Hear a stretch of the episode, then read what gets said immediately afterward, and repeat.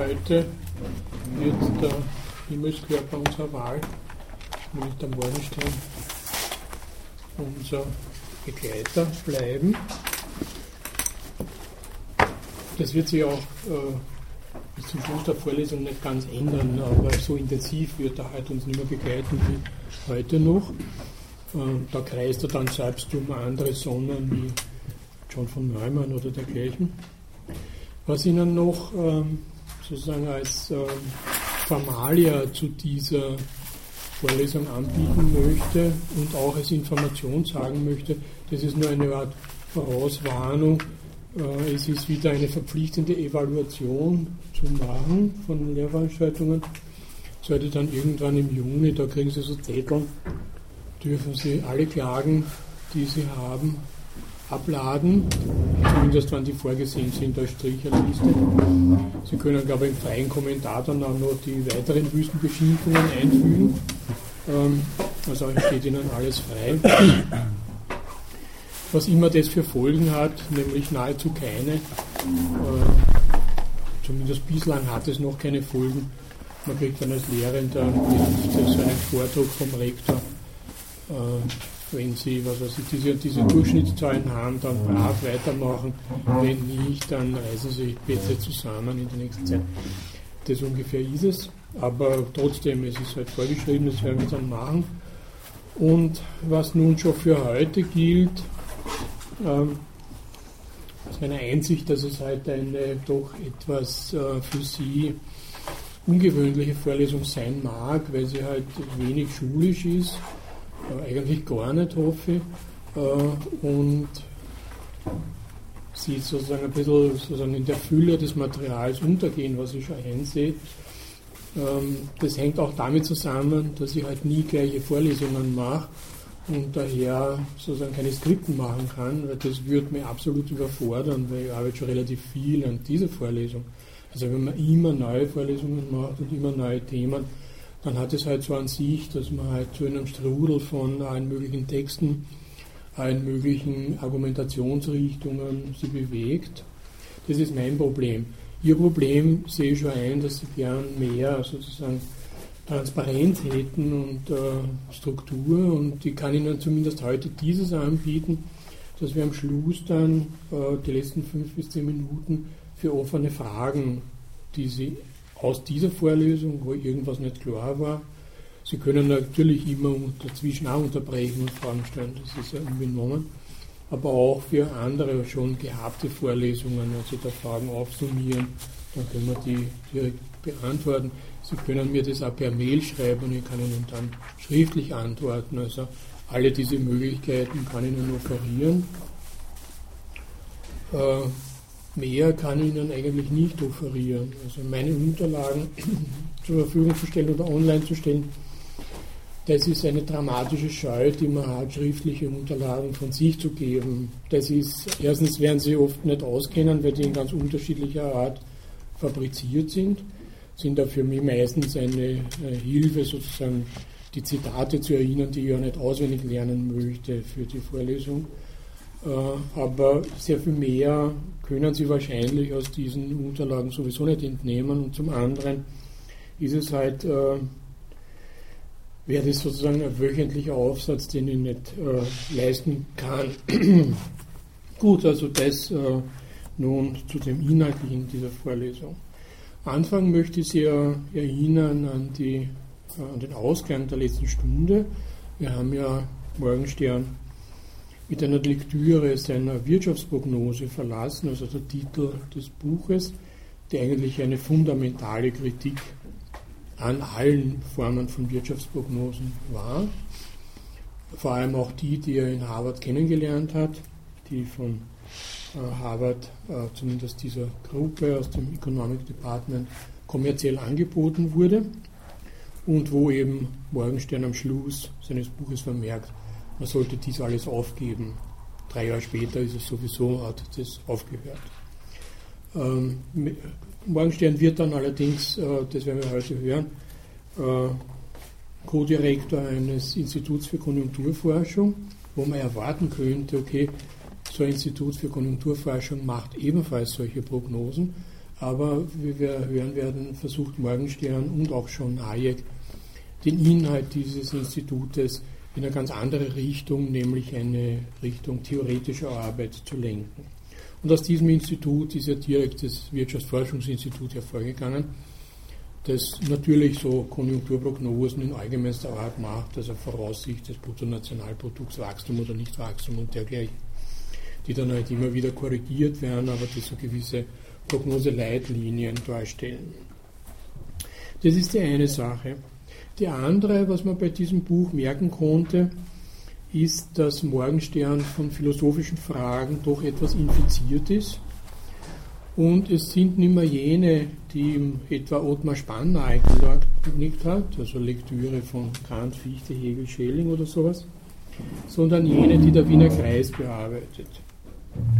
Er hat ja in dieser Zeit ab 25 äh, zunehmend nun äh, der Philosophie äh, des Wiener Kreises zugewandt. Ähm, der Wiener Kreis äh, war eine Gruppierung, die aus dem Verein Ernst Mach hervorgegangen ist, äh, geschart um einen Philosophieprofessor namens Moritz Schlick, der 1936 da der Philosophenstiege erschossen wurde ähm, und der nun um sich einen Kreis äh, von äh, mathematisch und logisch interessierten Leuten geschart hat. Äh, zum Teil aus, Deutschland stammen, zum Teil Österreicher. Dieser Kreis war in sich nicht ganz homogen, vor allem politisch nicht ganz homogen. Er hat eben von Schlick selbst, der eher sozusagen so einen liberalen, liberal-konservativen Standpunkt eingenommen hat, bis eben zu äh, protomarxistischen Theoretikern wie Neurath gereicht. Sie werden, wenn Sie hier studieren, sowieso relativ viel, wenn Sie zum Beispiel die empfehlenswerten Vorlesungen und Seminare von Elisabeth Nemeth besuchen, sehr viel über Mitglieder dieses Wiener Kreises hören können oder gehört haben, also schon etwas eine Vorstellung haben, was äh, da passiert ist. 1929 nun schreibt Morgenstern in einem Brief an seinen Freund Haberler, dass äh, Moritz Schlicks allgemeine Erkenntnislehre ihn mehr beeindruckt hätte als alles, was er seit Kant gelesen habe. Jetzt lese er Carnaps Der logische Aufbau der Welt, ein Buch, das er erst klassik findet. Dieser logische Aufbau der Welt äh, ist von Carnap nach dem Besuch äh, dieser berühmten Gespräche zwischen Heidegger und Kassierer äh, geschrieben worden, wo Carnap nach der Mitteilung des äh, Michael Friedman da längere Waldspaziergänge mit Heidegger unternommen hat. Aber nichtsdestotrotz treten nun, und die zwei hätten es ja ganz gut verstanden, aber nichtsdestotrotz gibt es typischerweise dann im logischen Aufbau Zitate aus Heidegger, aus seiner Zeit, die für Carnap typische Unsinnsätze sind. Also Sätze, die keine Bedeutung haben, die metaphysischen Gehalt haben. Dieses ganze Thema der Sinnlosigkeit von solchen Aussagen ist sozusagen ein pertinentes Thema in diesen Theorien.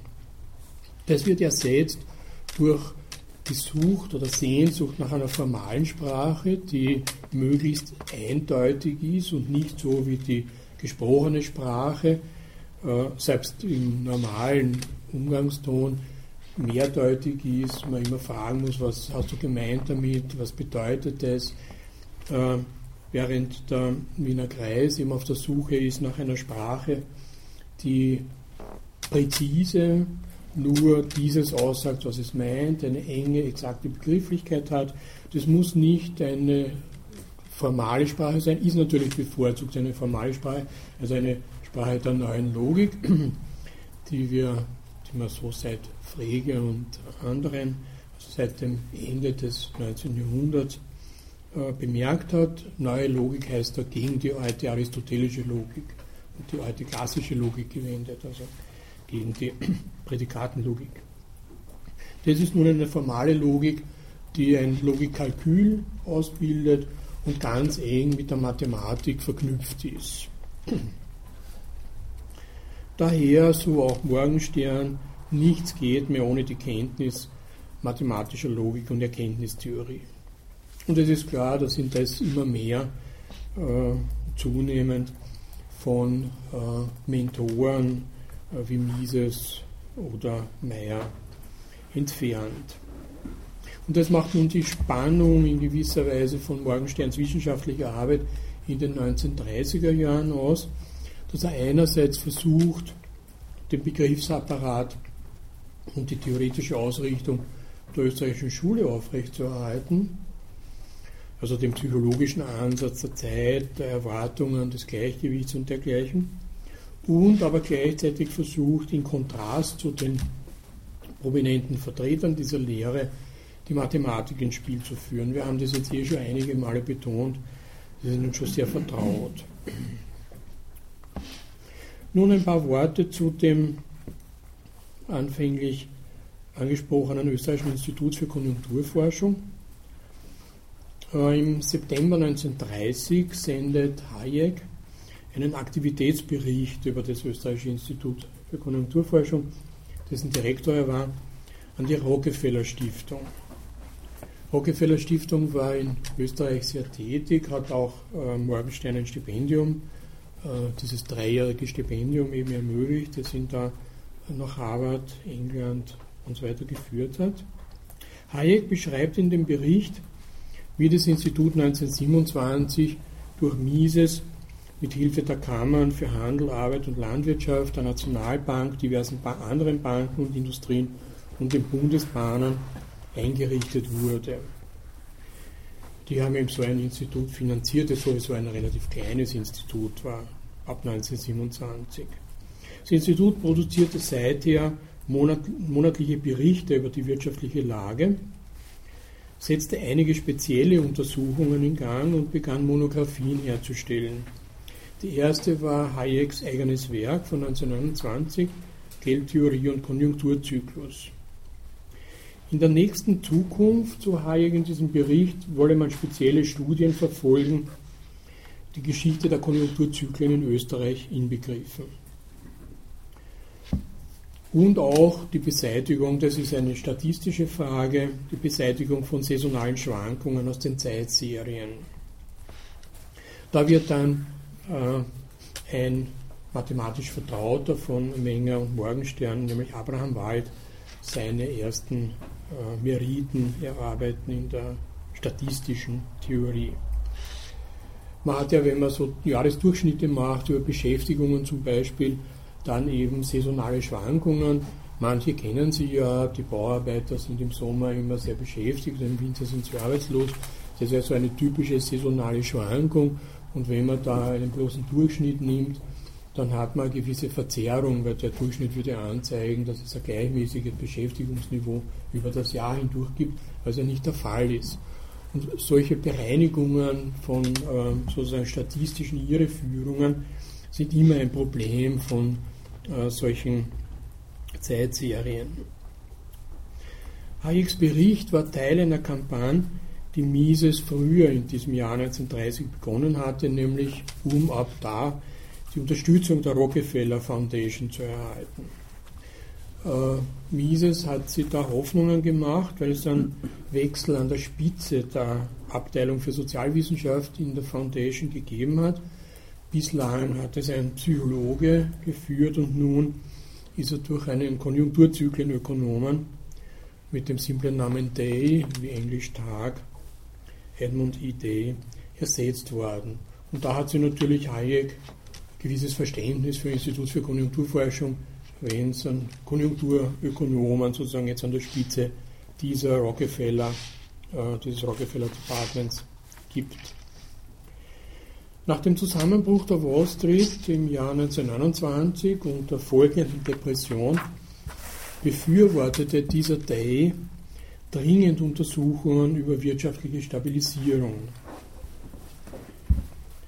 ein Zitat aus einem äh, Papier von Day 1931, Proposed Foundation Program in Economic Stabilization, äh, lautet dann so, die Kosten, welche durch eine ernste Depression verursacht werden, Demoralisierung, gefährdete Gesundheit, zerrüttete Familien, vernachlässigte Kinder, Senkung des Lebensstandards, dauernde Unsicherheit, geschwächte Moral und finanzielles Elend sind, wenn sie sozial wie individuell betrachtet werden, so erschreckend, dass kein Problem dieser Generation deutlicher nach einer Lösung verlangt als das der wirtschaftlichen Stabilisierung. Es ist keine Übertreibung zu sagen, dass solange das Problem nicht gelöst oder wenigstens messbar verringert werden kann, die gegenwärtige soziale Ordnung in ernster Gefahr ist. Die Stiftung kann keinen wichtigeren Beitrag zur Entwicklung sozialer Planung und Steuerung machen, welcher so notwendig und unerlässlich für das Überleben der gegenwärtigen Zivilisation ist. Also sehr dramatische Worte, nicht äh, unberechtigt so dramatisch, weil die Depression ja wirklich äh, entsetzliche Folgen hatte in den USA wie in Europa und die 31 schon deutlich erkennbar waren.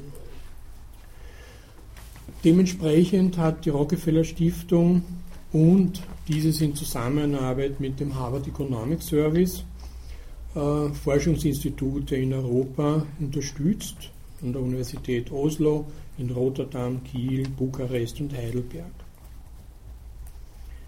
In Wien war es eigentlich Mises, der als erster die Rockefeller Gelegenheit sozusagen am Schopf packte. Und obwohl er soziale Planung und Steuerung als schädlich für die gegenwärtige Zivilisation, Zivilisation hielt, deren Sekretär, den Rockefeller Sekretär Van Sickel, um Unterstützung ansuchte. Und dieser wiederum hat sich um weitere Gutachten gekümmert, äh, um eben die Unterstützungswürdigkeit des Instituts für Konjunkturforschung äh, zu belegen und zu unterstützen.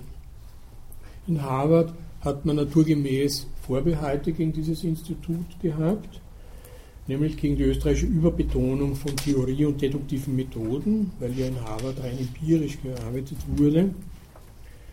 Ähm, und dementsprechend sozusagen die Kluft und der alte Streit zwischen den Empirikern und den Theoretikern sich da auch in einer so einer äh, vorsichtig reservierten Meinung ausgedrückt hat.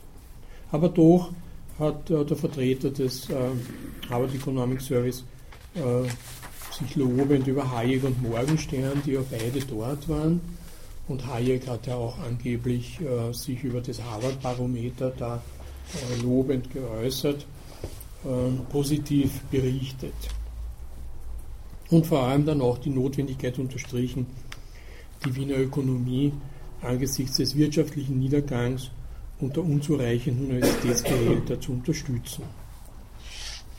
Im Völkerbund hat man das österreichische Institut als das bestausgestattetste in den deutschsprachigen Ländern bezeichnet und dort auch bemerkt, dass es dem Berliner Institut überlegen sei.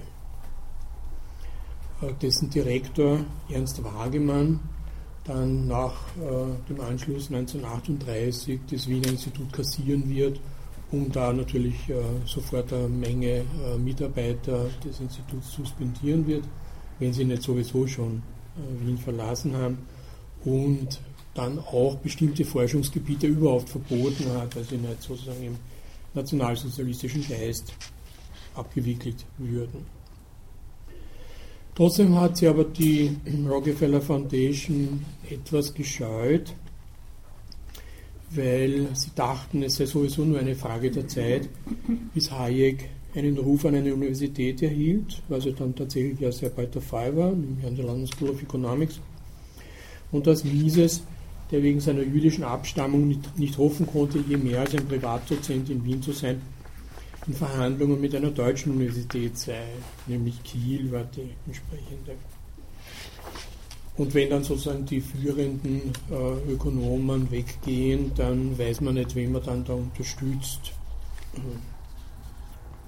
Mises hat die Sache wahrscheinlich bei einem Abendessen geklärt und damit hat sie dann im November 1930 die Rockefeller Stiftung bereit erklärt, dem Institut für Konjunkturforschung für die Zeit bis 1935, also fünf Jahre lang, 20.000 äh, Dollar zur Verfügung zu stellen, was eine ziemliche Geldmenge war. Ab 1928 waren dann Hayek und Morgenstern Co-Direktoren des Instituts mit einem relativ kleinen Stab von einigen Mitarbeitern. 1931, wie erwähnt, hat dann Hayek tatsächlich äh, einen Ruf an die London School of Economics erhalten und Morgenstern ist allein als Direktor zurückgeblieben. Nach dem Zusammenbruch der Kreditanstalt in diesem Jahr, das war dann der letzte große äh, Bankenzusammenbruch in Wien und in Österreich, wurde Morgenstern zunehmend in die öffentliche wirtschaftliche Debatte einbezogen. Er war dann sowas wie äh, sozusagen der führende Ökonom für wirtschaftspolitische Fragen. Wie Klausinger 2006 äh, berichtet, das ist ein Text, den Sie auch im äh, Netz lesen können, und zwar ein Papier der Wirtschaftsuniversität in Wien. Ich muss es nur ganz suchen. Um Ihnen gleich mal, es kommt dann eher auf die Literaturliste, aber wenn man das gleich mal so sagen, Hans-Jörg Klausinger ist der Autor.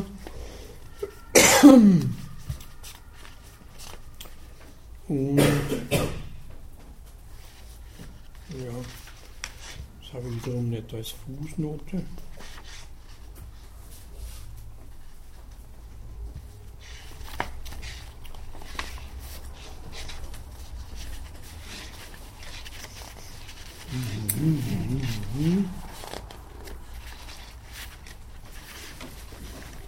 Ich werde sicher im, im Zuge der Vorlesung da jetzt dann auf diese Literatur stoßen. Tut mir leid, im Moment hat sie die irgendwie aus dem Text verflüchtigt. Aber wie gesagt, ich komme drauf. Das ist eine relativ detaillierte Darstellung der wirtschaftspolitischen Aktivitäten und der Regierungsberatung, die Morgenstern in der Zeit, vor allem dann während des Ständestaates macht. Ähm, auf die ich mich nicht äh, beziehen werde, weil es eben mit den theoretischen Fragen wenig zu tun hat. Davor hat Morgenstern äh, schon sehr intensiv Zeitungskommentare im neuen Wiener, Wiener Tagblatt abgegeben, ähm, wo er alle austroliberalen Themen durchgehegelt hat. Manche sind sowieso jetzt wieder in die Diskussion geraten, nämlich zum Beispiel die inflationären Wirkungen jeglicher Krediteinspritzungen, um Banken zu retten, ein Problem, das wir auch haben. Dass natürlich die Erhöhung der Geldmenge inflationäre Wirkungen hat, wenn man solche Stützungsinterventionen tätigt. Dann hat er sich auch gegen öffentliche Arbeiten ausgesprochen, um äh, Zuflucht zur, also um Mittel gegen die Depression zu haben, sondern hat eben Auflockerung, insbesondere Preis, Preisflexibilität, Aufhebung von Marktbeschränkungen und so weiter, sowohl in der Produktion wie jener der Beschäftigung, als tatsächlich wirksame wirtschaftspolitische Mittel angepriesen. Also das war sozusagen immer Programm des Austroliberalismus. Bis 1934, als der neue Ständestaat sich feindlich gegenüber dem Liberalismus verhielt, war Morgenstern da ganz in jene liberalen Zirkel eingebunden, die eine Vermischung der akademischen mit der Geschäftswelt darstellten. da treffen wir dann eben auch zum Beispiel Julius Meindl wieder und äh, Kienberg, den Präsidenten der Nationalbank und andere äh, Leute des äh, Geschäftslebens, die sie da eben mit Theoretikern wie äh, Morgenstern über dringend notwendige wirtschaftspolitische Maßnahmen unterhalten. Als es 1935 wiederum Zeit war, da ist ja die Zeitspanne abgelaufen, der Rockefeller-Unterstützung erneut um eine Unterstützung anzukommen, war Morgenstand imstande, einen glänzenden Bericht über die zwischenzeitlichen Aktivitäten des Instituts zu schreiben. wobei er die Fortsetzung des monatlichen Bulletins und die Aktivitäten der Regierungsberatung erwähnte, welche gerade im Licht der jüngsten politischen Unruhen wegen ihrer Unparteilichkeit sehr respektiert wurden. Also wie sehr das eine Unparteilichkeit ist, jedenfalls hat sich Morgenstern und Menger äh, noch mehr und Morgenstern ist in gewisser Weise dem Vorbild Mengers gefolgt, angesichts dieser politischen Unruhen, Sie kennen ja die Ereignisse Februar 1934, die das sozusagen einen relativ kurzen, aber doch entscheidenden kleinen Bürgerkrieg in Österreich ausgelöst haben und eben mit dem Verbot der sozialistischen oder sozialdemokratischen Partei und mit der Errichtung eines äh, austrofaschistischen Regimes geendet haben. Äh, Menger hat sich da in den Elfenbeinturm äh, der Mathematik, Logik und äh, verwandter Fragen zurückgezogen. Morgenstern ist ihm da insofern gefolgt, als er sich trotzdem Regierungsberater für ein Regime war, äh, was bei seinen leicht autoritären Neigungen, wir haben es ja letztens gehört, äh, dass äh, Kritiker seines Buches, das ihm eben schon immer sozusagen vorgeworfen haben, verständlich war. Aber doch hat er sich als neutraler, sozusagen rein der Wissenschaft verpflichteter Berater gefühlt, der eben zum Wohle des, der ganzen Nation da eben seine Beratungstätigkeit durchführt.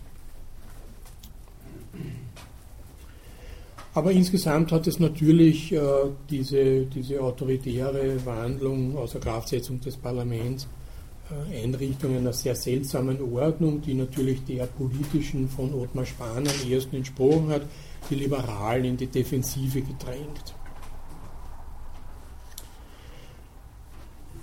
Ah, da ist jetzt das Zitat, äh, beziehungsweise der Literaturhinweis.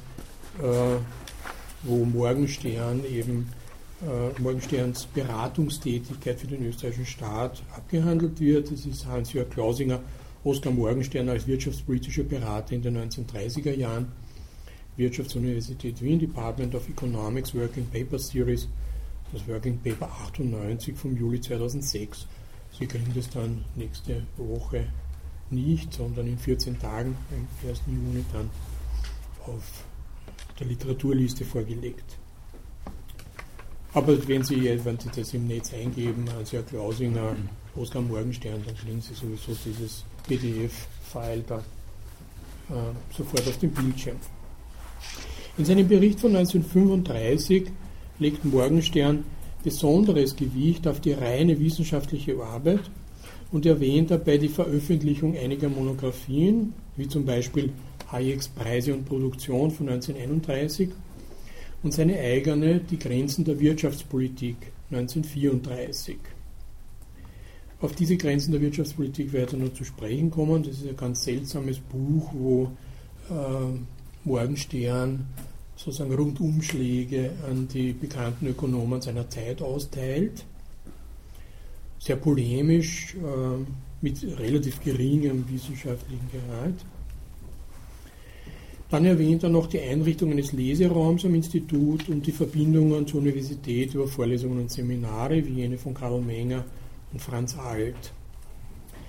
Er unterstrich diese theoretische Arbeit. Zitat aus dem Morgenstern Report on the Activities of the Austrian Institute for Trade Cycled Research 1931 bis 1935. Auf der Basis der Erfahrungen, schreibt der Morgenstern, der letzten Jahre habe ich ein Forschungsprogramm ausgearbeitet, das ich kurz beschreiben möchte.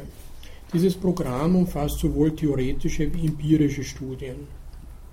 Dies nimmt gerade mehr Bedeutung an als zuvor. Sie sind notwendig zur Prüfung der Theorien über Konjunkturzyklen und verschaffen eine Basis für neues abstraktes Denken.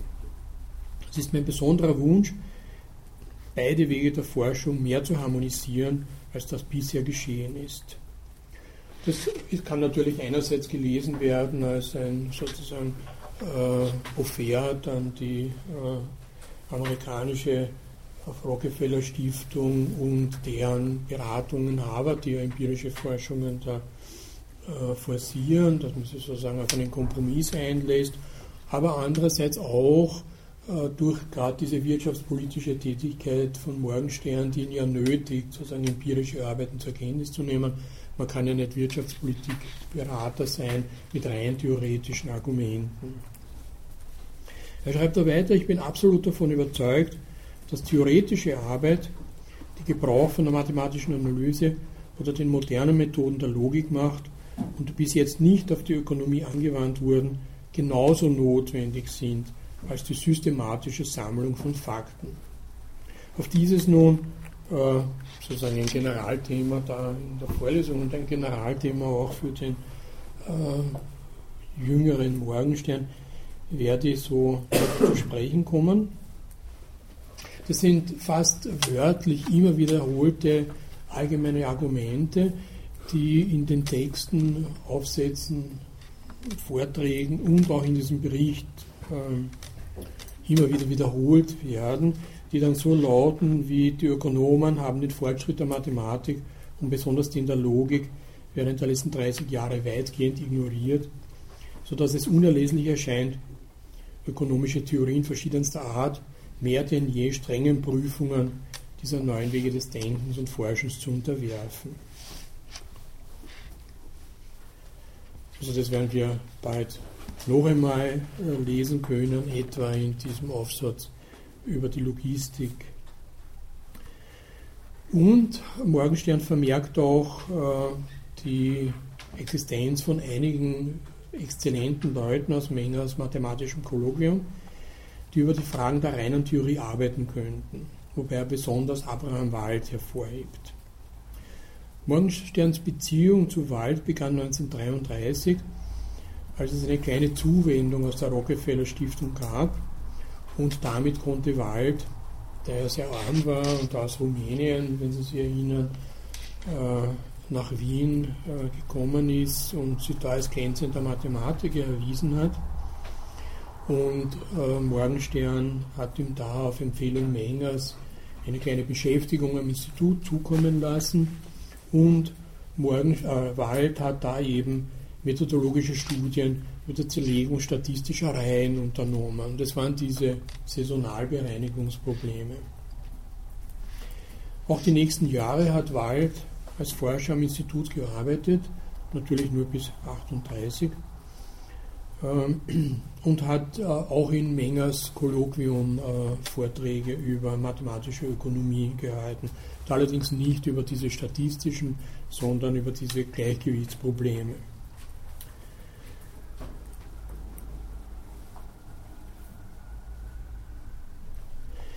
Ich werde über Wahl dann äh, nächstes Mal oder in den nächsten Malen noch etwas genauer sprechen, weil diese Arbeit, äh, die er dafür Morgenstern getan hat und die dann 1936 in einem Buch Berechnung und Ausschaltung von Saisonschwankungen kulminiert hat, eben eine statistisch theoretische Arbeit ist, die uns weniger interessiert, während die ähm, forcierte Einführung von Mathematik insgesamt spannender ist. Wald hat auch Morgenstern Privatstunden in Mathematik gegeben, Algebra und Differentialkalkül, was äh, Morgenstern öffentlich immer verschwiegen hat, aber in seinem Tagebuch natürlich notiert hat. Äh, sie haben da so Lesestunden veranstaltet äh, wo sie Texte äh, über mathematische Ökonomie gelesen haben und Wald eben äh, den Morgenstern da über die mathematischen Probleme aufgeklärt hat. Wald hat ja ziemlichen Einfluss auf Morgenstern, der ziemlich oft in seinem Tagebuch über ihn schreibt, intelligent und dies und das.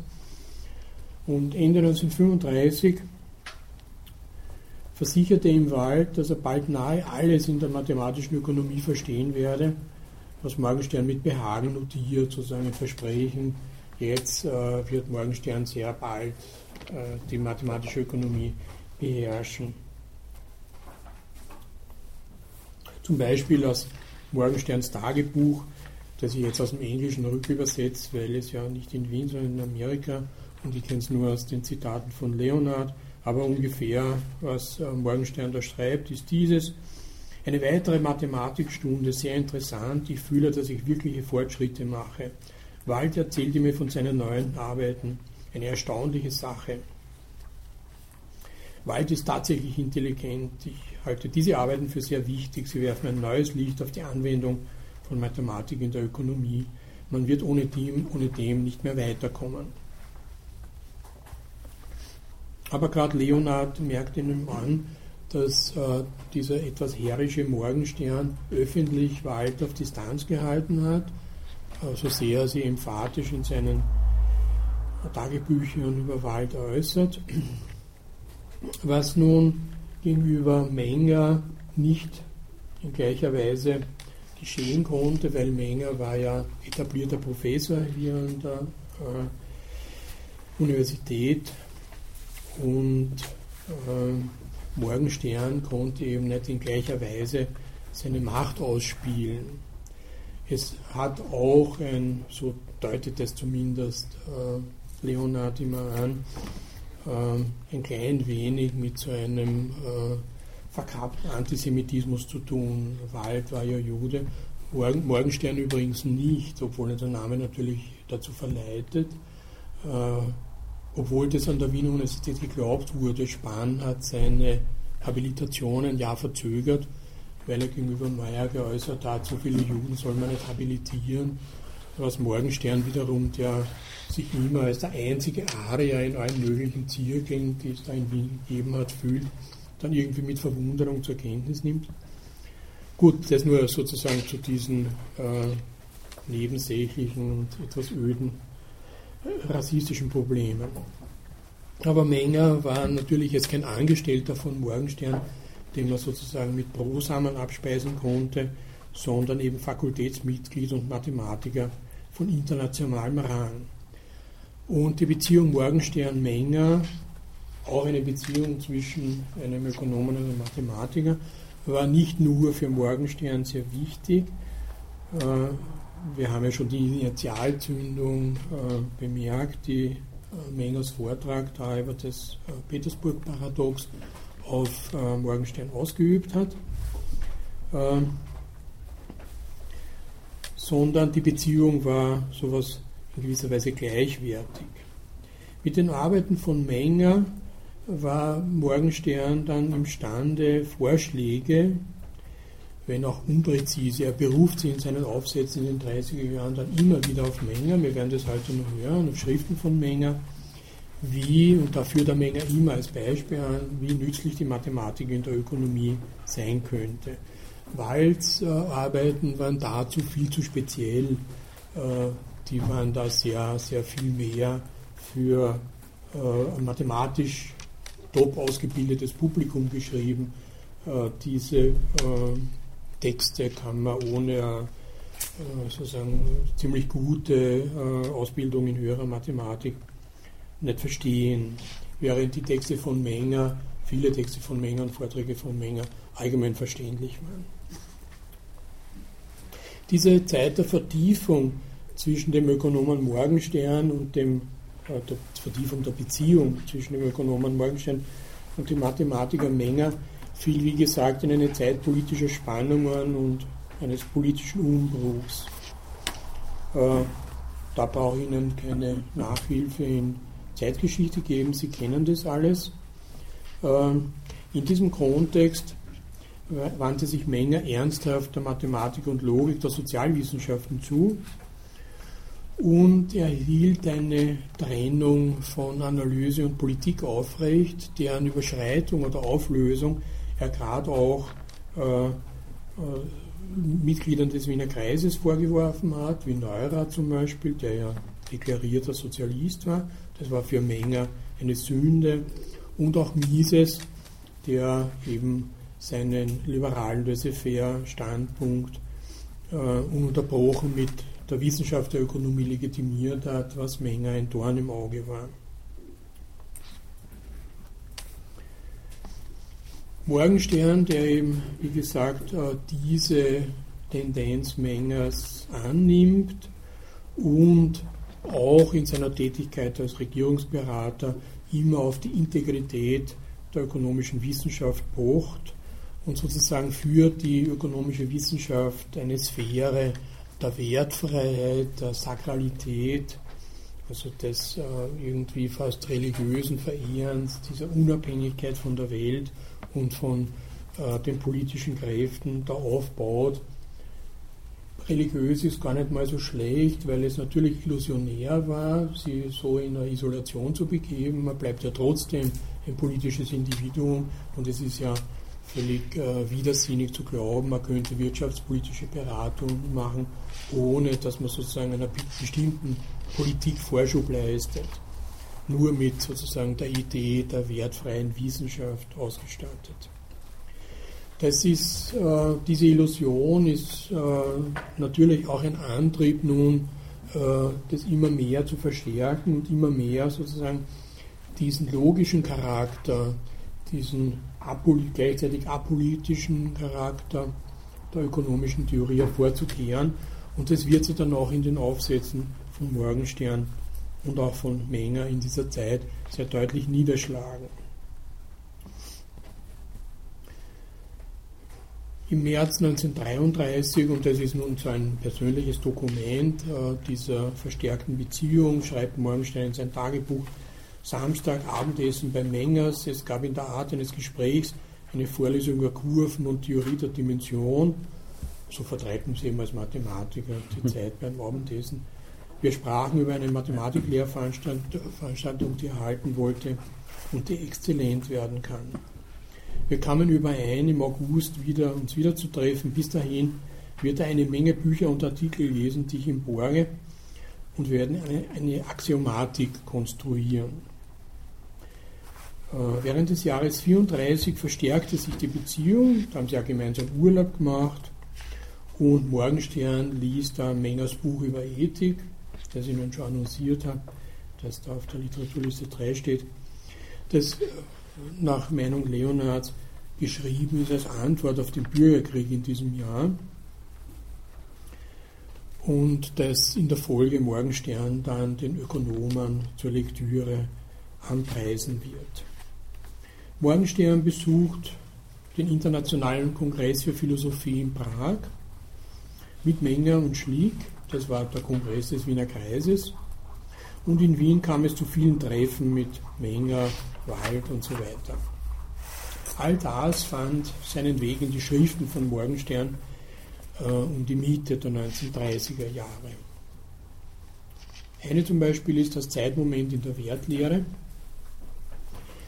Bezugnehmend auf Schlicks Fragen der Ethik von 1930 und Mengers Papier über Unsicherheit in der Wertlehre, äh, gab Morgenstern den Kritizismus auf, dass die Nutzentheorie tautologisch sei, wenn sie angewendet werden kann, um irgendein beobachtetes wirtschaftliches Wahlverhalten zu erklären. Also sie ist doch nicht tautologisch, das heißt nicht nur analytisch. Äh, also tautologisch meint da in der Logik, wenn man etwas zerlegen kann und aus einem Begriff nur das herausbringen kann, was ohnehin schon drinnen steht, also nur eine analytische Zerlegung machen kann und nicht eine Erweiterung des Wissens, dann ist es eben tautologisch.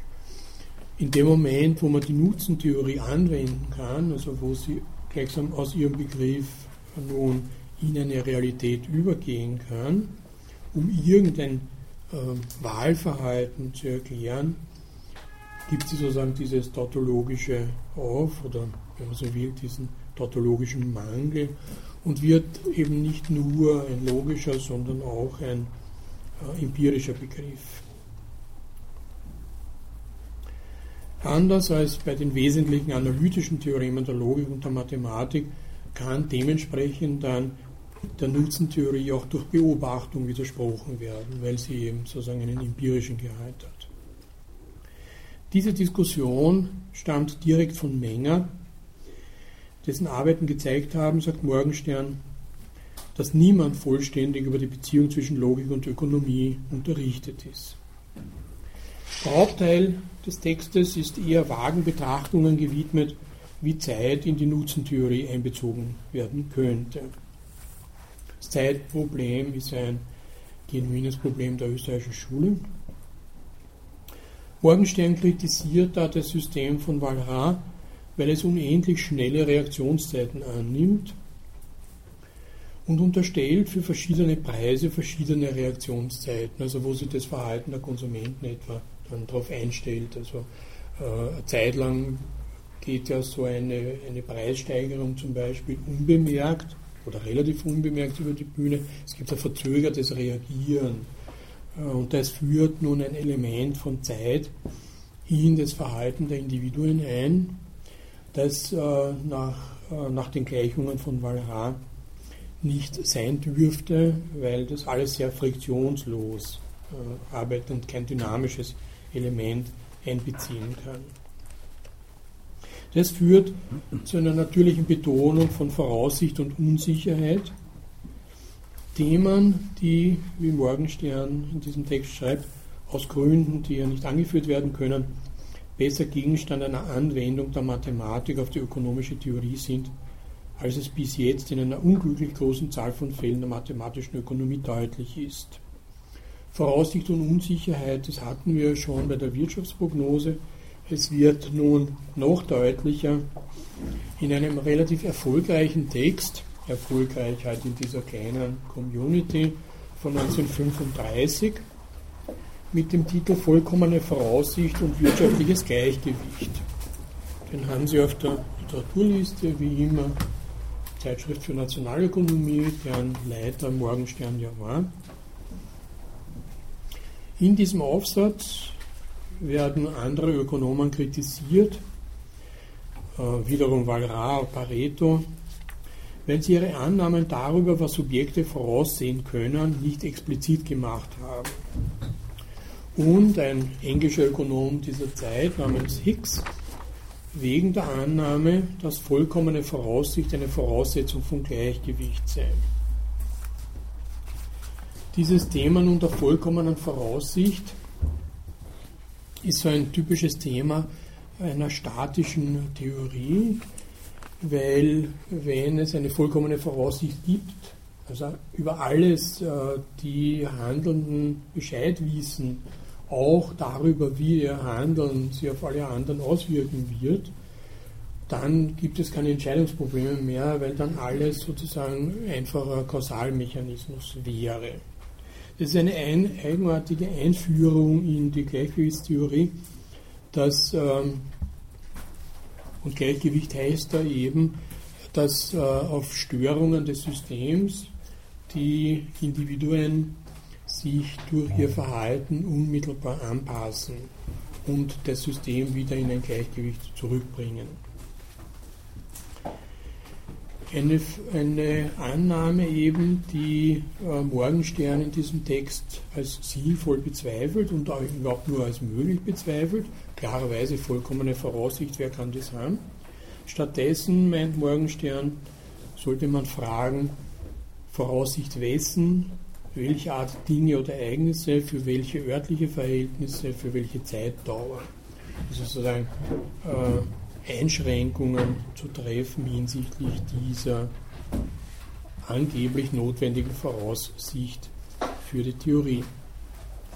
Ohne diese Fragen sei das Konzept eines allgemeinen Gleichgewichts gefährdet. Und das ist ein Konzept, wie er im ersten Absatz sagt, auf das die Ökonomen ganz besonders stolz sind, also das für sehr wichtig in der ökonomischen Theorie gehalten wird. Die Annahme einer vollkommenen Voraussicht impliziert, dass die Individuen eine volle Einsicht aller wirtschaftlichen Prozesse haben, die Preise, Produktion und Einkommen betreffen. Angesichts der wechselseitigen Abhängigkeit und der Komplexität des Wirtschaftssystems impliziert das unglaubliche Fähigkeiten auf der Seite der wirtschaftlichen Akteure, die nicht nur genau den Einfluss ihrer eigenen Transaktionen auf Preise, sondern auch den Einfluss jedes anderen Individuums kennen müssten und das eigene künftige Verhalten auf das der anderen. Das ist so eine typische Morgensternsche Argumentationsfigur, dass äh, solche Begriffe wie eben den der Voraussicht bis ins Extrem treibt, sozusagen tatsächlich wörtlich und ernst nimmt, was vollkommene Voraussicht heißen würde. Das heißt, es wäre mit anderen Worten ein komplettes Wissen über all das, was künftig in einem Wirtschaftssystem passieren würde. Aber immer noch mit dem von Morgenstern fast erfundenen kybernetischen Problem, dass man die eigenen Handlungen und die Folgen der eigenen Handlungen auch noch immer mit einbeziehen muss. Solche Personen mit einer vollkommenen Voraussicht sind natürlich keine Sterblichen, sondern mindestens Halbgötter, wie Morgenstern da meint. Nicht nur bedeutet das, dass die Ökonomie die Existenz eines Wirtschaftssubjektes annimmt, das die ökonomische Wissenschaft perfekt kennt, es führt auch zu der paradoxen Situation äh, von diesem Holmes-Moriarty-Typus. Das hat der Morgenstern in der Wirtschaftsprognose von 1928 als Analogie dazu gedient, die wirtschaftliche Voraussicht zurückzuweisen. Äh, das ist eben das Problem, dass, äh, um es einmal zu wiederholen, ganz kurz, Holmes von Moriarty, seinem Feind, verfolgt wird. Äh, Holmes steigt da oder hat vor, in den Zug zu steigen und nach Dover zu fahren. Dann denkt er nach und kommt darauf, dass Moriarty so klug ist, das vorauszusehen und ihn mit einem schnelleren Zug in Dover schon erwartet, worauf er dann beschließt, an einer Zwischenstation auszusteigen. Aber wenn Moriarty so klug ist, die Klugheit von also das alles, was, was Norbert Wiener als intelligenten Feind bezeichnet hat, also die Klugheit hat, die Klugheit Holmes zu durchschauen, dann steigt er auch auf, diesem, äh, auf dieser Zwischenstation aus und so weiter. Und der Regress endet halt damit, dass man eigentlich gar nichts macht, weil sozusagen alles immer schon vorausgesehen ist. Das wäre die vollkommene Voraussicht äh, in dieser sich aufstufenden Spirale äh, der, der Wirkungen der eigenen Handlungen. Und da ist dann natürlich klar, dass äh, äh, Morgenstern anmerkt, die entstehenden Fälle sind so überaus kompliziert, dass nur weitgehende Anwendung der Mathematik helfen könnte, die wechselseitigen Abhängigkeiten anzugeben. Die Beziehungen zwischen voneinander abhängigen menschlichen Verhalten sind auch ohne die Annahme von Voraussicht von fast unvorstellbarer Kompliziertheit und bedürfen dringender Untersuchung. Und da verweist er eben auf das Ethikbuch von Menger. Das sei die bisher einzige Untersuchung, die über dieses wechselseitige Verhältnis und den wechselseitigen Einfluss von Personen und menschlichen Gruppen gehandelt hätte auf eine formal befriedigende Arbeit. Abgesehen von der Rolle der Mathematik, also die Pointe, die dann Morgenstern gleichsam als Ceterum Censeo all seinen Aufsätzen da beifügen wird. Man muss die Mathematik in der Ökonomie anwenden und ich sage es noch einmal und noch einmal und noch einmal. Abgesehen von der Rolle der Mathematik verbirgt sich hier auch ein erkenntnis- und wissenschaftstheoretisch interessantes Problem unter der von Morgenstern getroffenen Annahme, die ich jetzt nur kurz erwähnt habe vorhin, dass vollkommene Voraussicht auch vollkommene Kenntnis der ökonomischen Theorie bei den Handelnden voraussetzt. Wäre völlige Voraussicht und damit auch völlige Kenntnis der ökonomischen Theorie eine unerlässliche Bedingung für die Aufstellung der Gleichgewichtstheorie, so ergebe sich das weitere Paradox, dass die Wissenschaft bei dem Objekt, das sie erst erforschen soll, schon vorausgesetzt wird, dass ohne diese Annahme das Objekt in dem spezifischen betrachteten Sinne überhaupt nicht existieren könnte. Bezeichnet er als interessantes wissenschaftstheoretisches Problem, dass das Objekt völlige Kenntnis von der Theorie besitzen müsse, damit die Theorie überhaupt zustande kommt. Das heißt, volle Voraussicht heißt auch volle Kenntnis der Gleichgewichtstheorie bei den Akteuren. Das ist eben wie wenn die Sterne die Keplerschen Gesetze kennen und deswegen halt in äh, eben diesen Parabeln fliegen, weil sie diese Gesetze anwenden. Ohne die Kenntnis würden sie abstürzen und wäre Chaos im Kosmos.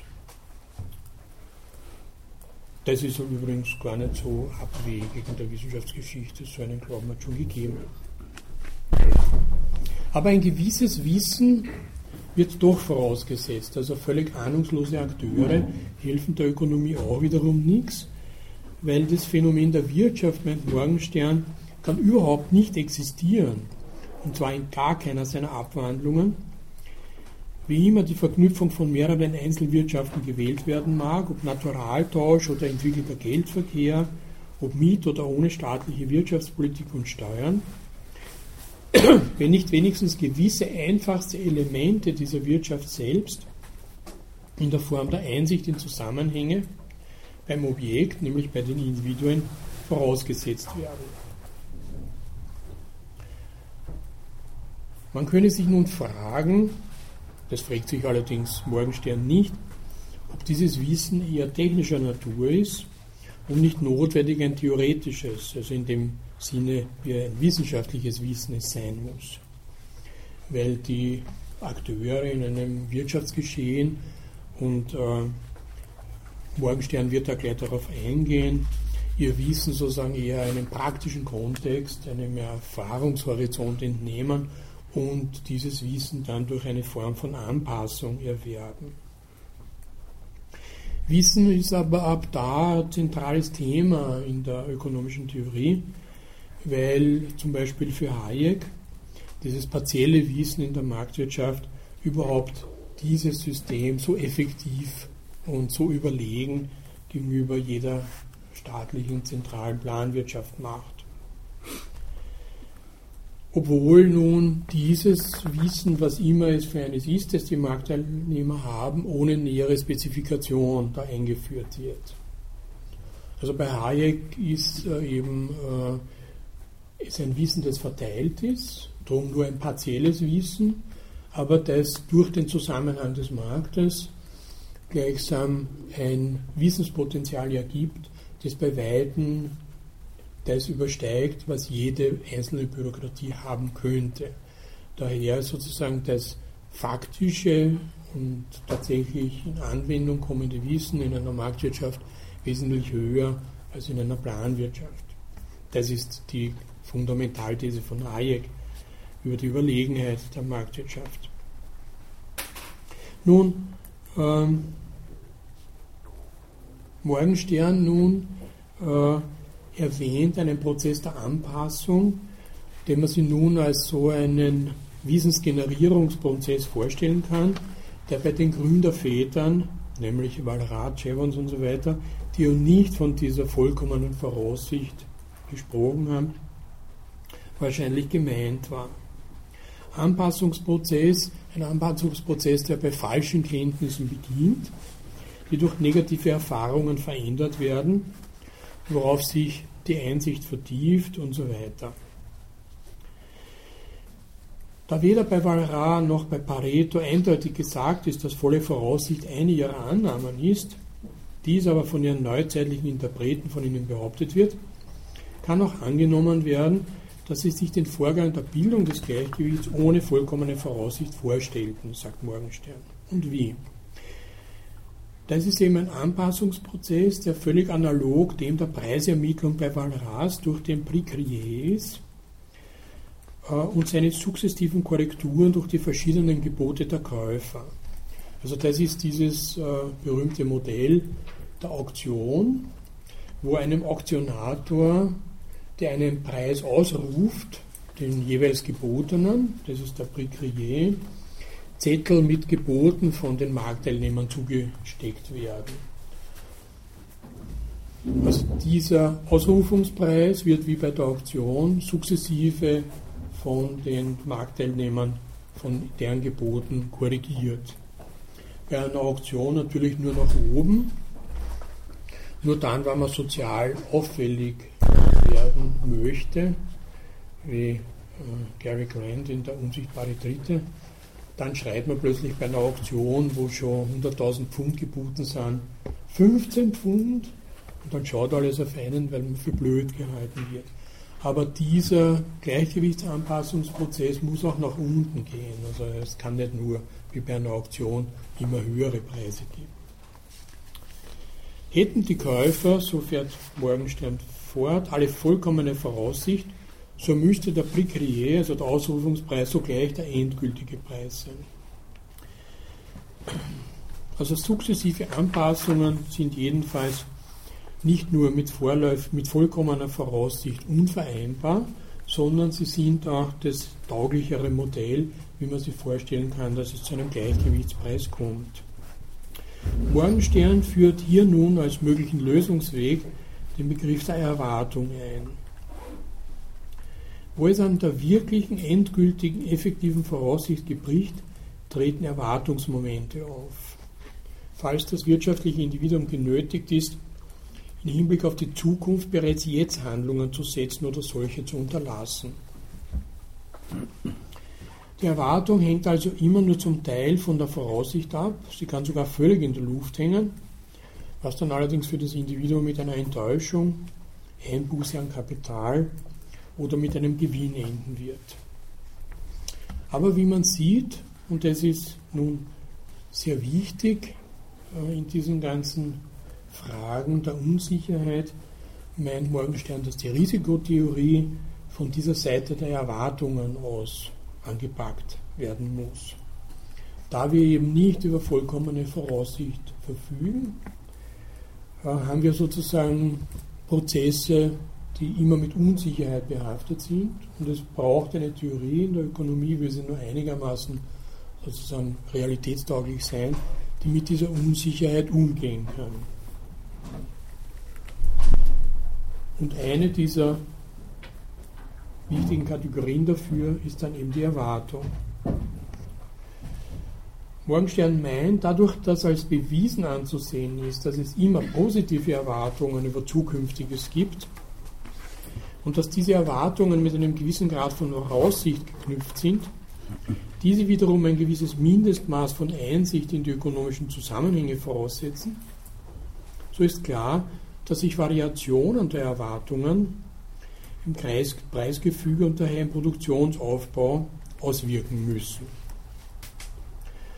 Darum fragt man ja auch bei äh, Konjunkturbefragungen nach den Erwartungen der Unternehmen, ob sie erwarten, dass eine günstige oder schlechte Geschäftslage sein wird, weil man weiß, dass von deren Erwartungen, und diese Erwartungen sind natürlich mit einem gewissen Grad der Voraussicht, was man halt glaubt, das passieren wird, verknüpft und hängen bei Unternehmen ja nicht meistens völlig in der Luft, ihre Entscheidungen über künftige Investitionen abhängen.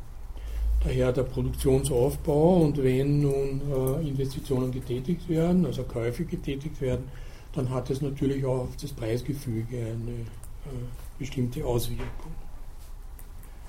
Also so kann man sich sozusagen nun äh, dieses eigenartige äh, Balancieren zwischen einer mathematischen Theorie, die ja da eigentlich eine Wahrscheinlichkeitstheorie sein müsste, die aber in der Ökonomie, wie wir in der Wirtschaftsprognose von Morgenstern gehört haben, keine Anwendung finden kann. Trotzdem braucht es aber eine Voraussagestrategie und da kommt man dann eben auf eine Zerlegung fast psychologischer Qualitäten, wo das eher objektive der Voraussicht, ob man sie hat oder nicht, ist richtig oder falsch, mit der Erwartung verknüpft wird. Eine Erwartung kann nur hinsichtlich der Voraussicht als richtig oder falsch eingestuft werden. Sonst ist es halt die Grundlage einer Entscheidung für das Künftige und für das Künftige, da ist ja die Ökonomie zuständig. Dieser Text nun äh, über die vollkommene Voraussicht hat alle möglichen Leute heftig interessiert, Hayek auch, der aus London an Morgenstern geschrieben hat. Es wird Sie interessieren, dass wir jüngst eine anregende Diskussion über ein Essay in unserem Seminar hatten. Die Ergebnisse waren wirklich wertvoll und erhellend. Hayek hat dann sogar jemanden ersucht, ein Protokoll der Diskussion zu verfassen und das an die Zeitschrift für Nationalökonomie zu senden was allerdings nie passiert ist. Hayek wird aber dann äh, wenig später äh, in seinen bekannten Meditationen über die Gleichgewichtstheorie in Economics and Knowledge, ein Artikel in der Economica, dann viele der Themen, die Morgenstern da anspricht und auch Mengers Ethikarbeit zitieren. Wie Morgenstern betont Hayek da die Beziehung zwischen Gleichgewicht und Voraussicht. Aber während Morgenstern vollkommene Voraussicht als eine Form von Allwissenheit ansieht, die sich selbst zerstört, wenn sie in einen sozialen Besuch gestellt wird, nimmt Hayek einen anderen Weg. Nämlich, Hayek schreibt da, der Begriff des Gleichgewichts meint lediglich, dass die Voraussicht von verschiedenen Mitgliedern der Gesellschaft in einem speziellen Sinne richtig ist. Sie muss richtig sein in dem Sinn, dass die Absicht jeder Person auf der Erwartung von genau jener Handlung von anderen Leuten gegründet ist, die diese durchführen möchten. Und dass alle diese Absichten auf der Erwartung derselben Anordnung von externen Fakten begründet ist, sodass unter bestimmten Bedingungen niemand Grund hat, seine Pläne zu ändern. Also man kann sich das vorstellen, dass Voraussicht nun für jemanden äh, sehr viel eingeengter ist, wenn es auf ein bestimmtes Gut und die Preisänderungen dieses Gutes gerichtet ist. Da braucht man nicht vollkommene Voraussicht haben, sondern man hat eine wahrscheinlich gesättigte Kenntnis, wenn man Unternehmer ist, wie jetzt zum Beispiel es, was er sieht, der, der Preis eines Rohmaterials sich verändern wird in der nächsten Zeit, weil man auch die anderen Nachfragenden und deren Pläne kennt. Also wenn man weiß, dass halt ein bestimmtes äh, Ding jetzt äh, produziert werden wird, weil das eine technische Innovation ist und daher, was weiß ich, Messing verstärkt nachgefragt wird, dann wird man sich relativ leicht, äh, wenn man die äh, externen Fakten kennt, also äh, wie schnell sozusagen Messing da angeboten werden kann, dass die Quantität des Angebots erhöht werden kann, sie orientieren können, wie der Preis sich verändern wird oder zumindest in der Richtung, ob man jetzt ankauft oder nicht ankauft, also Messing auf Lager legt oder nicht auf Lager legt. Das ist eine sehr partielle Voraussicht, die ganz dieser Hayekschen Idee entspricht, dass man nicht ein Halbgott zu sein braucht, alles voraussehen muss. Also das, was im Morgenstern immer ins Extrem treibt, weil man natürlich relativ leicht sagen kann, alles hängt mit allem zusammen. Äh, selbst der Preis von Messing hängt irgendwann mit dem Preis für Musiknoten zusammen. Aber ist, dieser Zusammenhang ist eben so fern, so schwach, dass er vernachlässigbar ist. Der wird sich sozusagen bemerkbar nicht auswirken in dem Messingpreis. Morgenstern hat aber diese Tendenz, und das würde ich meinen, ist eine philosophische Tendenz beim Morgenstern, sozusagen nicht in einem Wissenschaftspragmatismus, sondern eben in einer seiner sozusagen, äh, wenn man so will, erkenntnistheoretischen Jubelstimmung da äh, vor sich geht, diese ähm, Theoreme eben extrem auszureizen, während Hayek sie wieder herunterzustufen versucht. Dementsprechend wird dann richtige Voraussicht bei Hayek nicht, wie manchmal verstanden wurde, eine Vorbedingung, die erfüllt sein muss, damit Gleichgewicht erreicht werden kann. Ist eher die kennzeichnende Eigenschaft des Gleichgewichtszustandes. Also wenn dieser erreicht ist, der Gleichgewichtszustand, dann haben die äh, Partner sozusagen die richtige Voraussicht gehabt. Es besteht also keine Notwendigkeit, dass Voraussicht für diesen Zweck vollkommen sein muss, in dem Sinne, dass es notwendig ist, sie in eine unbegrenzte Zukunft hinein zu erstrecken oder dass jedermann alles richtig vorhersehen muss. Wir sollten eher sagen, dass das Gleichgewicht so lange anhalten wird, als die Vorhersichten richtig sind und auch derer, die sie betreffen. Und sie müssen richtig sein nur hinsichtlich dieser Punkte, die für die Entscheidung des Individuums wichtig sind. Das ist denn doch jetzt eine äh, extreme Herabstimmung des ganzen Problems. Somit betreffen für Hayek die hervorspringenden Fragen das Wissen, wer weiß etwas oder glaubt etwas über die Wirtschaft zu wissen und über andere. Und das sind empirische Fragen, die von der mathematischen Gleichgewichtstheorie, der reinen Entscheidungslogik und wie Hayek an Mises anspielend sagt, von dem Apriorismus der älteren Ökonomen ignoriert werden. Indem er diese empirischen Fragen hervorhebt, wechselt Hayek etwas das Thema. Weil es klar ist, wie er sagt, dass die Ökonomie mehr als jede andere Sozialwissenschaft der Antwort näher gekommen ist auf die zentrale Frage aller Sozialwissenschaften, wie die Kombination von Wissensfragmenten wie sie in verschiedenen Geistern existieren, Resultate ermöglichen kann, welche, wenn sie durch Überlegung zusammengebracht werden sollten, ein Wissen erfordern würden, das keine einzelne Person besitzen kann. Das ist eben diese Marktüberlegenheit bei Hayek, die gleichzeitig äh, den gesellschaftlichen Zusammenhang über den Markt herstellt. Das ist die Synthesis aller dieser Einzelwissen und deren Vereinigung zu einem sozusagen existierenden Gesamtwissen, das allerdings niemand besitzt, das insofern in einem gewissen Geisterreich existiert.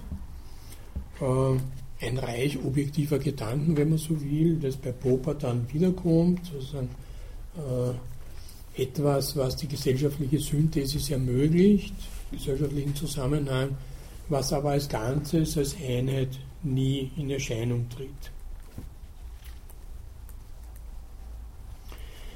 Hier rühren wir an die zentralen Themen, die Morgenstern und Hayek auseinanderbringen. Auch wenn Hayek, wenn er die Wichtigkeit des Wissens betont und so gefährlich nahe an die Meinung heranbewegt, dass inferiores Wissen das wirtschaftliche Gleichgewicht in Gefahr bringt, so kehrt er letztendlich immer wieder zu dieser etwas opaken Meinung zurück, die zum unsichtbare Hand-Typus gehört, der die Überlegenheit der liberalen Ordnung des Marktes anzeigt. Das ist eben diese Invisible Hand von Adam Smith, äh, die nur einmal ganz kurz irgendwo weit hinten beim Spezialproblem von Adam Smith angeführt wird und die aber seither zu einer Lieblingsfigur oder zum Lieblingsorgan der Ökonomen, vor allem der Marktwirtschaftler, gekommen ist. Es ist wie wenn eine unsichtbare Hand immer der Ordnung schaffen würde. Äh, neuerdings hat Eric Barillon vom Zittern der unsichtbaren Hand gesprochen, hat durch die Finanzmärkte etwas in ein Tremblement gebracht. Also so zielsicher ist die unsichtbare Hand auch wiederum nicht, dass sie den Markt immer in Ordnung halten kann. Mitte der 30er Jahre war Morgenstern nicht länger bereit, da mitzumachen.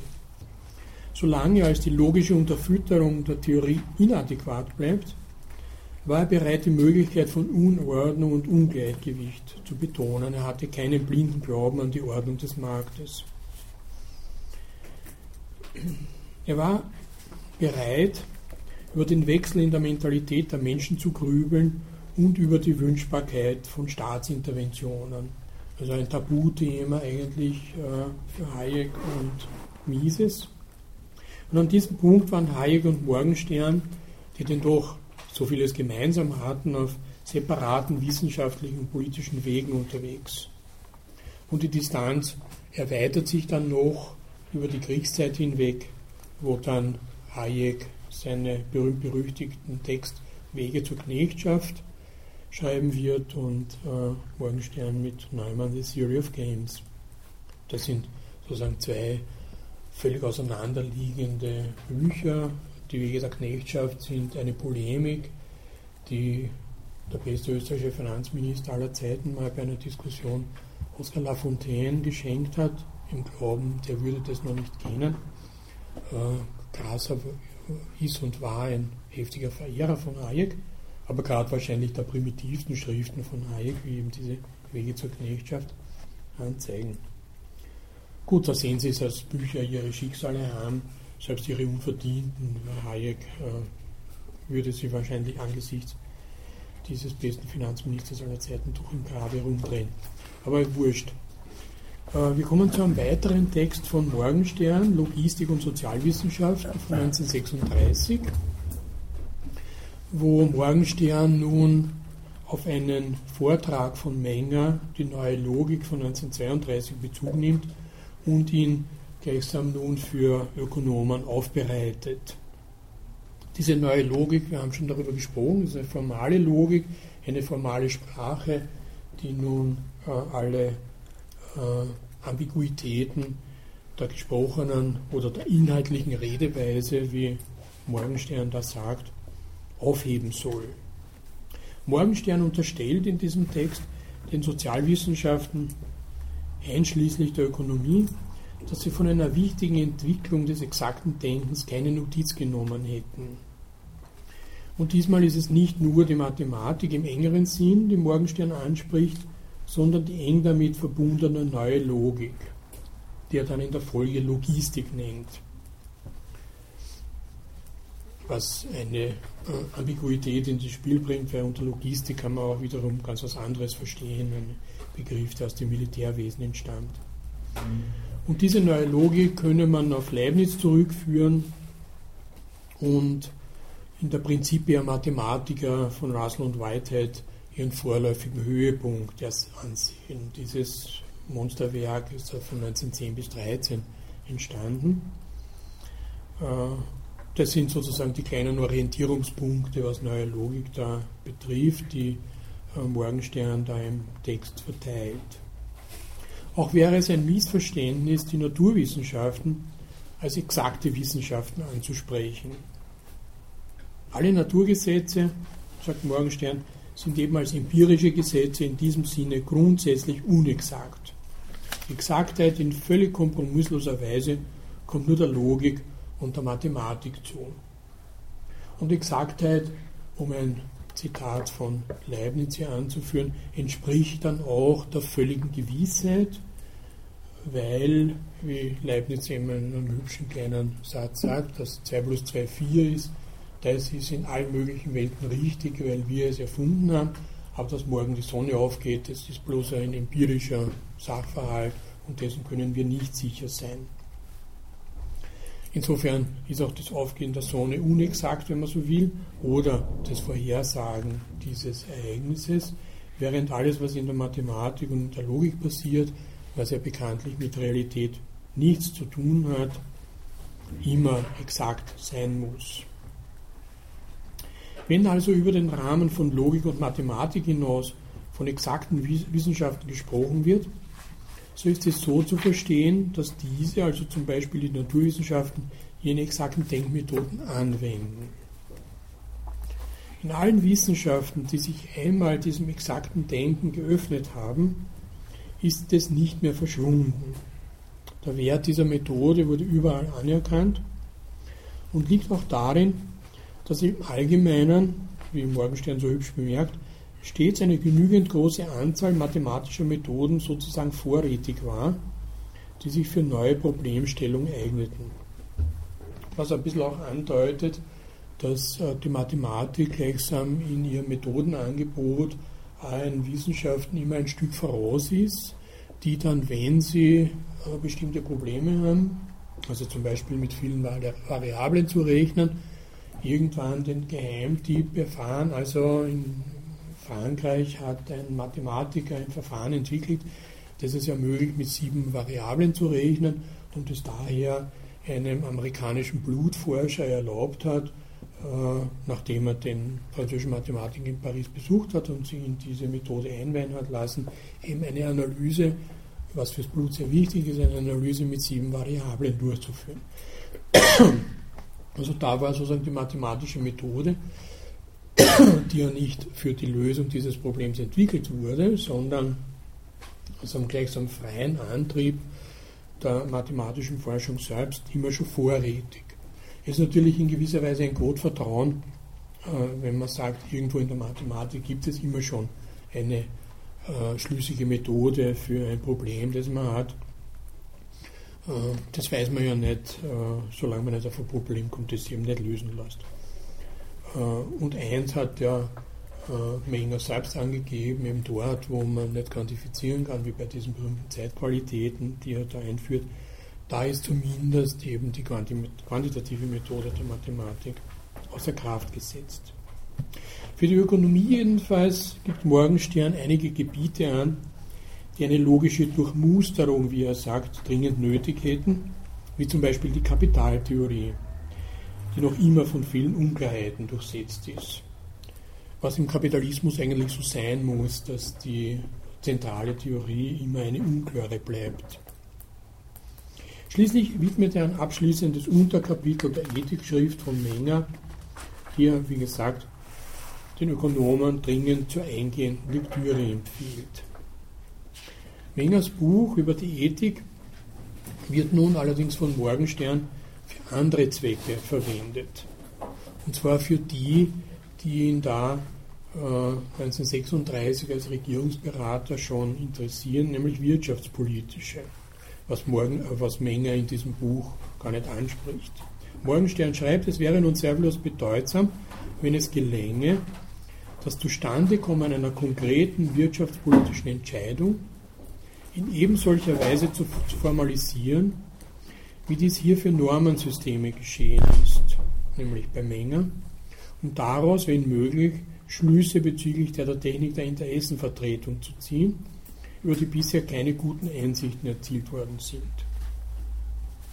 Auf die Beziehungen, die das Buch Mengers auch zur theoretischen Ökonomie hat, kann aus Raummangel nicht eingegangen werden. Es genüge zu erwähnen, dass meines Erachtens, eben äh, Morgensterns Erachtens, Logik der Wünsche für eine logisch einwandfreie Fassung der Bedürfnislehre ein sehr brauchbares Modell abgeben dürfte.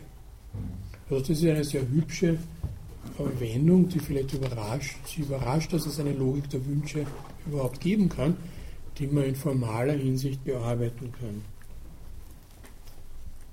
Mit diesem Aufsatz, nun Logistik, Logistikaufsatz, wurde das erste Heft der Zeitschrift zur Nationalökonomie von 1936 eröffnet.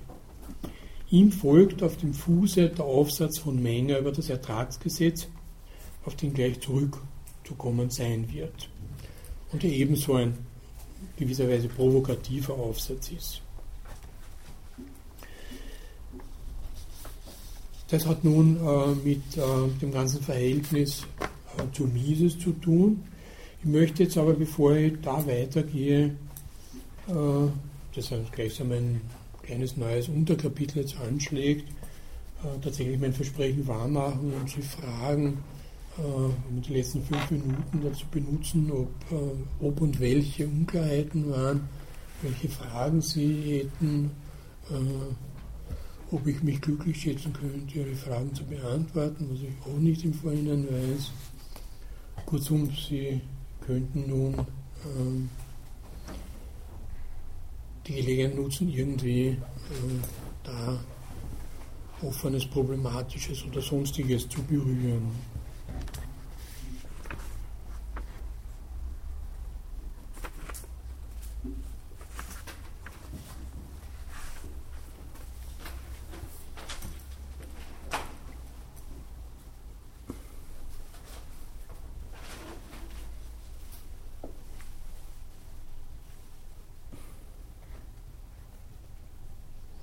Wir haben das sozusagen nicht vollkommene Voraussicht, sondern vollkommene Nachsicht.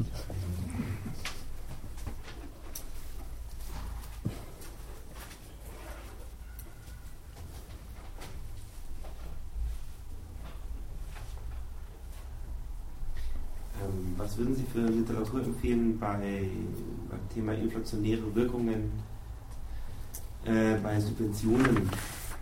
Also damals und heute?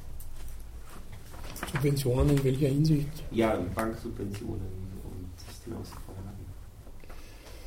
Naja, das hängt davon ab, welcher ökonomische Schule Sie sozusagen mehr zutrauen oder äh, mehr Vertrauen in ihre Kraft haben. Äh, für die österreichische Schule sind alle derartigen öffentlichen Investitionen äh, die nun in das Marktgeschehen eingreifen, eine verderbliche Angelegenheit, weil Inflation überhaupt verderblich ist. Für einen Keynesianer wird es nicht verderblich, weil äh, da immer gesetzt wird und da läuft der Streit halt, dass kurzfristige Inflationen äh, stimulierend für eine Ökonomie sein können. Es gibt sowieso dieses Zeitverzögerungsmoment, dass sie nicht sofort bemerkt werden, also alle die Wirtschaftsteilnehmer nicht sofort reagieren auf inflationäre Tendenzen. Aber das hängt halt dann immer vom Grad der Inflation ab ne? und auch von der Dauer dieser inflationären Ereignisse. Also wenn man so wie eben die österreichische Schule und auch Morgenstern, das sich daher dem scheinbar sehr anschließt, ähm, eben auf das äh, Marktgeschehen als sich selbst regulierendes vertraut und sagt, ja, es ist allemal klüger äh, und dem würde ich mich in gewisser Weise auch anschließen, eine Bank zugrunde gehen zu lassen, als sie durch öffentliche Gelder zu stützen. Äh, wobei man sich dann immer unterhalten kann, ob seine Bank systemnotwendig ist oder nicht, was immer das heißt, dieses System notwendig. Also ob andere Banken dann in die Mitleidenschaft gezogen werden und ebenfalls zusammenbrechen und man dann sozusagen ein ruiniertes Gesamtbanksystem hat, was ja schwerlich zum Beispiel jetzt im Fall dieser Hypobank der Fall ist. Also wenn man die einfach pleite gehen hätte lassen und sie nicht gestützt hätte, dann hätte das allerdings wahrscheinlich politische Folgerungen gehabt. Ne? Also ein Streit mit Bayern in jedem Fall, aber den kann man eh nicht vermeiden, den Streit mit Bayern, äh, im Fall der Hypo. Also das wird sich nur in, in Zukunft halt irgendwie dramatisch zuspitzen. Ähm, wenn dieses nun äh, sozusagen politisch akzeptiert wird, dass äh, die österreichischen Steuerzahler halt dann für einen regionalen Irrsinn bereit sind aufzukommen äh, und jetzt womöglich noch äh, sozusagen eine weitere Subvention nachschieben, nämlich wie heute erfahren was ich nicht mehr ganz äh, realisieren kann, weil das wie ein wüster Traum geklungen hat, dass es eine Bundesabgeltung für den Kärntner Freiheitskampf von 1920 gäbe und irgendein seltsamer Kärntner ähm, gefordert hat, den nur zu verdoppeln, um die Demütigung Kärntens der letzten Zeit auszugleichen. Da glaubt man dann schon an den Irrsinn, an den galoppierenden. Ne? Das war keine galoppierende Inflation, aber Geistesinflation. Ne? Äh, da sollte man noch weiter zahlen für fortgesetzten Wahnsinn. Ne? Ähm, also die Hayek und Mises äh, würden auf alle Fälle annehmen, dass das nur eine Konsequenz des Interventionismus ist. Der neigt immer zu solchen Irrsinnigkeiten. Äh, noch dazu eben hat man ja in der, in der Zwischenkriegszeit, wo diese Sachen geschrieben worden sind, äh, genau denselben Fall gehabt, dass irgendwelche Landesfürsten, meistens gleichzeitig Heimwehrführer, Banken gegründet haben in den Bundesländern, die bei dem auch schon damals sehr beliebten Spiel der Spekulation zugrunde gegangen sind und immer von der nächsten Bank aufgekauft wurden, werden mussten sozusagen, weil die bei der nächsten Bank verschuldet waren, weil jede Bank nimmt bei höheren Banken Kredite auf, notwendigerweise. Äh, der Last Resort ist dann meistens die Zentralbank die dann halt äh, diese ganzen äh, Serien, die wie Dominos dann umfallen, diese Banken dann sozusagen alle schlugen muss, ne? bis die letzte dann 31 die Kreditanstalt war, das war ziemlich die größte Bank dann in Österreich. Ne? Und das ist äh, sozusagen eine Geschichte von fortgesetzter politischer, ökonomischer Korruption. Da gibt es einen sehr guten Text dazu, das ist aber eine österreichische Wirtschaftsgeschichte, von Karl Ausch, als die Banken fielen. Das ist eine sehr detaillierte Geschichte dieser äh, Bankenzusammenbrüche. Wenn man dieses liest, kommt dann das jetzt bezogen auf Kärnten schon irgendwie bekannt vor. Das sind nicht immer die neuen Sachen, die da passieren, sondern schon altbekannte. Ne? Und in so einem Fall ähm, muss man sagen, sind öffentliche Investitionen denn doch zumindest überlegenswert, ne? bedenkenswert. Also jenseits der ökonomischen Effekte, die sie haben. Ne? Also unsere Inflation ist jetzt äh, nach neuesten Meldungen bei 2%, was ja sehr gering ist, relativ gering. Aber die Frage ist eben, auf wie viel Prozent sie ansteigen wird. Das ist bis jetzt unabsehbar, hängt da von der ganzen EU natürlich ab. Wobei natürlich auch schwierig ist zu sehen, die österreichische Schule gilt ja nicht weltweit. Also verschiedene Kontinente oder Länder haben ihr eigenes System, was sie anwenden auf dem gesamten Markt. Also mhm. Deswegen ist es eigentlich ein Wettstreit der Schulen. Auch. Natürlich auch. Äh, dann haben sie die Schulen schon in mehrere diversifiziert. Also die österreichische Schule hat sozusagen doch äh, zumindest jetzt in einer Richtung und Morgenstern, wie wir hören werden, äh, regt sich da sehr auf, dass man die als ganz einheitliche Schule bewertet, weil es doch zumindest seine Position anders ist als die von Mises und Hayek. nicht in allen Fragen und gerade nicht in, in, solchen Fragen der Inflation, aber denn doch in vielen anderen. Und äh, die österreichische Schule ist denn doch immer sehr in Zusammenhang mit den ganzen neoliberalen Theorien gebracht worden. Ne? Eben klar, wenn man sozusagen alles Heil vom Markt erwartet und Hayek war ja Berater von Margaret Thatcher, äh, hat dann nur äh, sie sozusagen von ihr wieder abgewendet, weil sie nicht konsequent genug äh, gewesen wäre und hat dann den Fehler begangen, wieder nach Österreich zurückzukommen und der Universität von Salzburg seine Bibliothek zu schenken. Da ist er natürlich dann auch wieder mit Ärger abgezischt, aber seine Bibliothek war schon mal da und die, die verschimmelt jetzt irgendwie in Salzburg. Also man kann sie nicht einmal über Fernleihe irgendwie benutzen. Eigenartiges Ding, warum das dort, na ist egal, solche Effekte gibt es halt. Äh, die hat Hayek nicht vorausgesehen. Bei seiner partiellen Voraussicht muss man sagen, eh klar, Morgenstern hätte das vorausgesehen. Oder auch gerade nicht, weil er ja gegen die vollkommene Voraussicht argumentiert hat. Naja, was, was, was mich dann noch interessieren würde, ist eh diese Übersetzung dann in die moderneren amerikanischen Schulen. Äh, das wird dann eben im Juni passieren, äh, eben gerade über die Immigration dann und äh, dann rund um John von Neumann, der ja sozusagen sowas wie eigene ökonomische Schule da fast geprägt hat. Ne? Mhm. Und da in diesem Orbit spielt Morgenstern natürlich mit. Dann werden wir auch noch die anderen Schulen ein bisschen kennenlernen, Abs Absetzung, aber halt wesentlich diese eine da, also das alles, was dann in die Spieltheorie übergeht. Das ist jetzt eh alles schon Vorbereitung sozusagen, diese ganzen Probleme der Unsicherheit, der Voraussicht, des Verhaltens, Einschätzung des Verhaltens anderer, das sind alles Themen der Spieltheorie.